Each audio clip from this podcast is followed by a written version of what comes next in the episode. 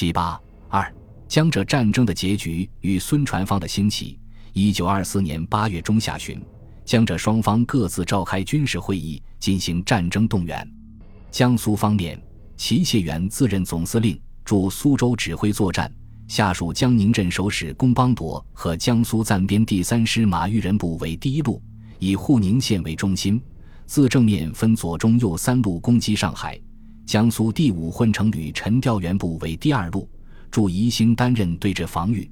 安徽第三混成旅王普部为第三路，由皖南攻浙江吴兴。闽军孙传芳和赣军孟昭月、卢湘亭、谢鸿勋部为第四路，自南向北进攻，对这军形成南北夹击之势。浙江方面，卢永祥自任总司令，坐镇杭州指挥作战，其部署为何风林、臧志平的第一军，重点防守沪宁县。陈乐山、杨化昭的第二军自浙北攻苏南，力图抚苏军之背，断其后路。张载阳、潘国刚的第三军驻防浙南，阻击孙传芳部北进。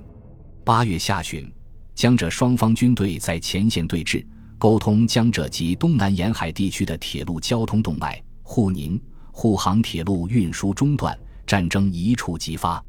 为了将战争的责任推之于对方。双方循例在战争爆发前大打电报战。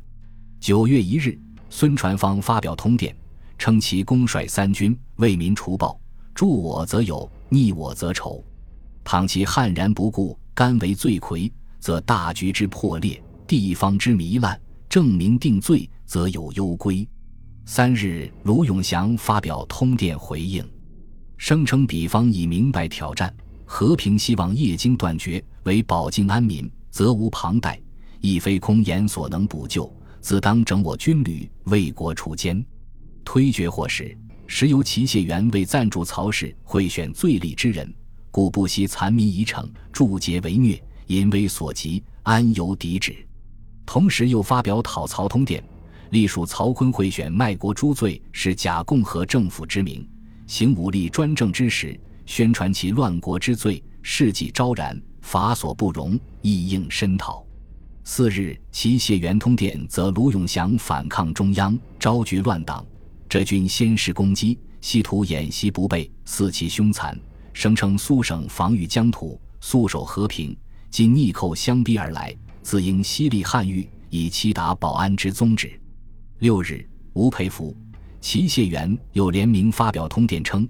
卢永祥包藏祸心，因窃自主之名，隐行割据之时，在刑点为不赦，对全国为公敌，要求政府明令讨伐，同仇敌忾，兼此大队。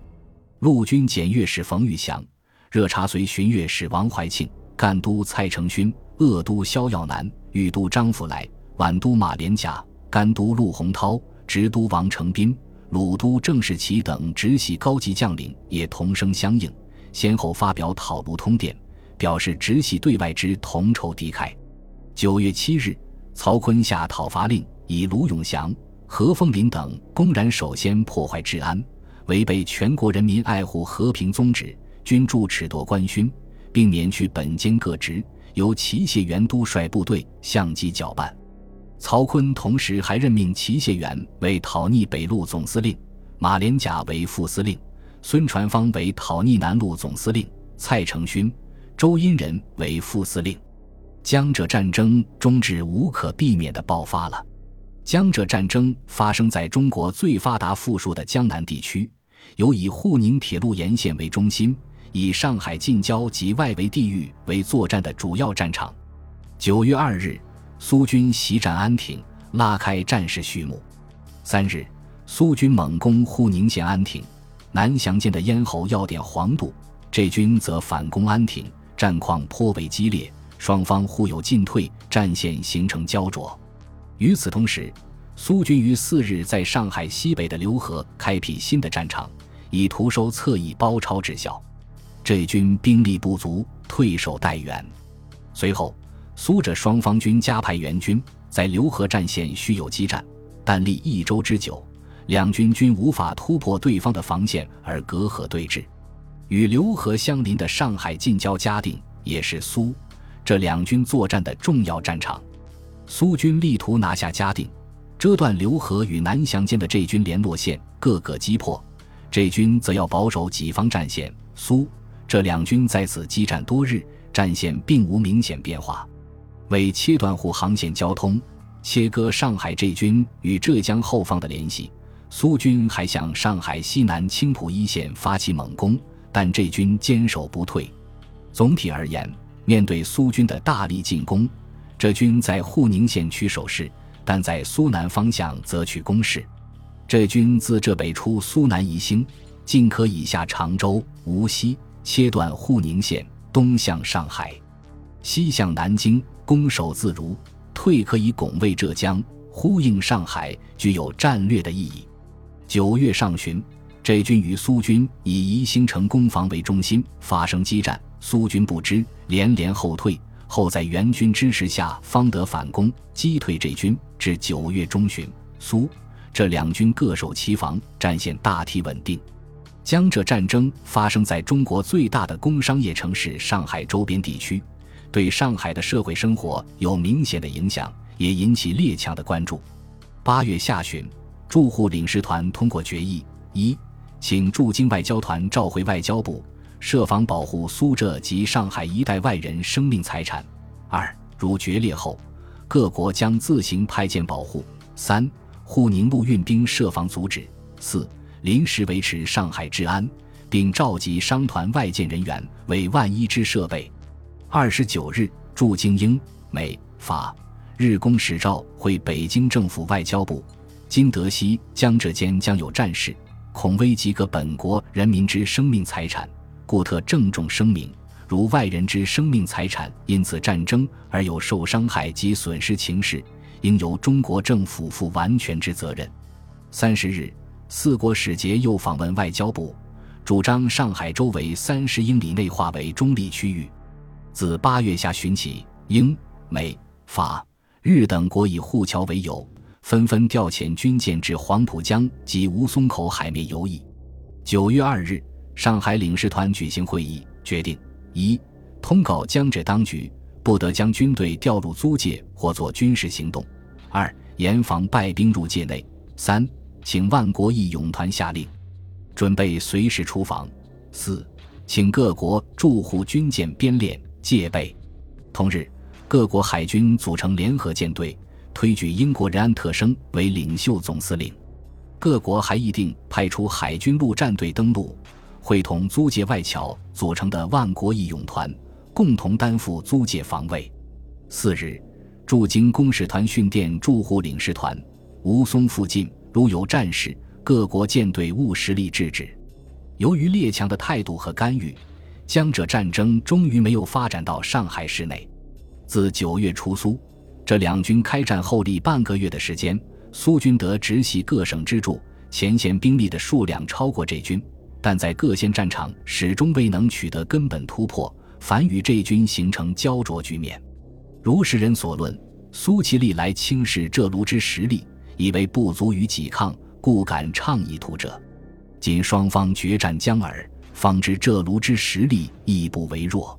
就战略层面而言，江浙战争虽为地方战争，但却牵动直、奉、皖、孙、中山各方利害。反之，三角同盟在战争爆发后即行动员，孙中山在南面动作，牵制了江西之军；而奉系更是在北面大举动员，有入关南进之势。第二次直奉大战爆发在即，令直系不敢掉以轻心。不能出动更多的兵力支持其谢援，在战术层面，浙江方面使此次作战为生死战，没有退路，不敢懈怠，使此次江浙战争不似过往多次军阀混战、文战更甚武战，而是真打实战，战况激烈。苏军对此明显准备不足，兼以臧志平、杨化招部退入浙江后，因本无根基，为了生存的需要，不能不拼死抵抗。而苏军将领各有司徒，都希望由别人出力作战，自己得胜利实惠，不愿牺牲自己的实力为他人火中取栗。结果，战事发生后半月，双方的战线各有进退，但都没有根本的变化，战事呈僵持状态。直到九月中旬，孙传芳率闽军自福建北进攻入浙江，战局才有急转直下的变化。孙传芳因在福建不安于位，对浙江早有觊觎之心，因此对攻者十分积极。江浙战争爆发后，淞沪附近成为主战场，吸引了这军主力。南线这军实力空虚，为孙传芳造成可乘之机。孙传芳指挥所部六个混成旅在闽北延平集结后，于九月初分兵三路攻浙，八日越过仙霞关，一路北进，十六日占江山，十八日占衢州，镇南重镇进入孙军之手，杭州震动。与此同时，赣军和皖军亦自赣北和皖南入浙，协同孙军对这军进攻。在这军不利的局势下，浙江省城杭州的地方势力，以浙江省警察厅长夏超和警备总参议周凤岐为代表，图谋浙人治浙，开始与孙传芳秘密接洽对浙江未来的安排。面对对手的南北夹攻之势，为了避免两线作战及后方不稳的不利局面，争取时间，等待局势变化。卢永祥主动在九月十七日宣布将这省交还浙人，实行自治。